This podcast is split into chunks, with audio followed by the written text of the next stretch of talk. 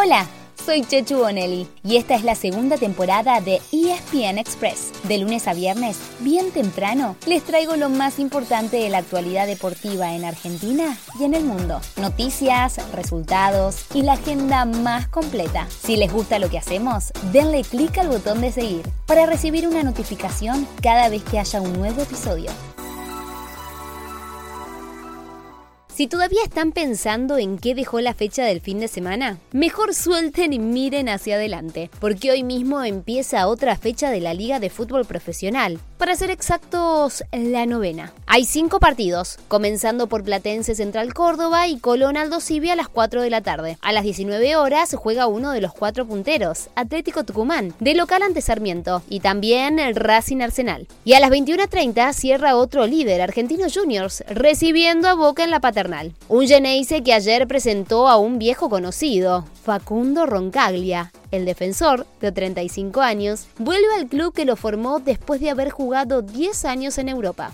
El miércoles hay otros 6 encuentros. Lo mejor es San Lorenzo Unión a las 2 de la tarde, Defensa Independiente a las 7 de la tarde y Huracán ante otro puntero más, Godoy Cruz a las 21.30. El jueves hay un clásico imperdible a las 4 y media de la tarde. El de Rosario, con el central de Carlitos Tevez frente a un News que llega al tope de la tabla. Y a las 21.30 en el Monumental, un River que viene a los tropezones querrá recuperarse ante Gimnasia. Ayer el Millo oficializó la llegada de Pablo César Solari desde Colo Colo. ¿Les dice algo el nombre Pablo César? Sí, le pusieron así por el payasito Aymar, así que el pibe lleva la banda en la piel.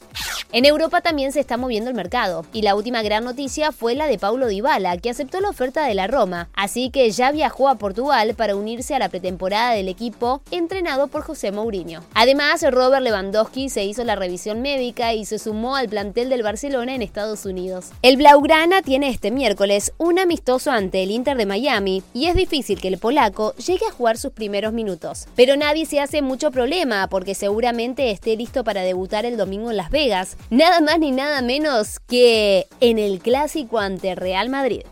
Y ya que hablamos del Inter de Miami, su director comercial dijo que están considerando fichar a Lionel Messi la temporada que viene, cuando venza su contrato con el Paris Saint-Germain. Claro, ¿a quién no le gustaría tener a Messi en su equipo? Pero quien habló fue anteriormente ejecutivo en Barcelona, y aunque sabe que no es fácil contratar al futbolista más buscado, dijo que en su club quieren tener a los mejores jugadores del mundo, y Messi es el mejor de la historia. A partir de ahí, depende de él.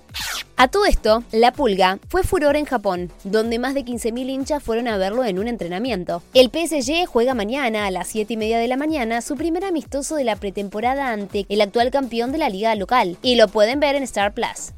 Cerramos con el tenis, ya que hay varios argentinos en acción en dos torneos ATP en Europa. En Stad, en Suiza, ayer ganó Fede del Bonis y vuelve a jugar mañana. Y en Hamburgo, hoy habrá cuatro debuts desde las 6 de la mañana, ya que se presentan Diego Schwartzman, Fede Coria, Sebastián Baez y Francisco Cerúndolo. Estos dos últimos vienen de jugar entre sí la final de Bastad, en Suecia. Tranquilos, no es un trabalenguas. Uno es Stad, otro es Bastad, uno es en Suiza y el otro es en Suecia. en fin, nos vamos para no marearnos más. Los esperamos mañana con mucho más ESPN Express. Así llegamos al final de nuestro episodio de hoy. Soy Chechu Bonelli y de lunes a viernes, al comenzar el día, les cuento lo que pasó y lo que se viene en el mundo del deporte. Los espero en el próximo episodio con mucho más ESPN Express.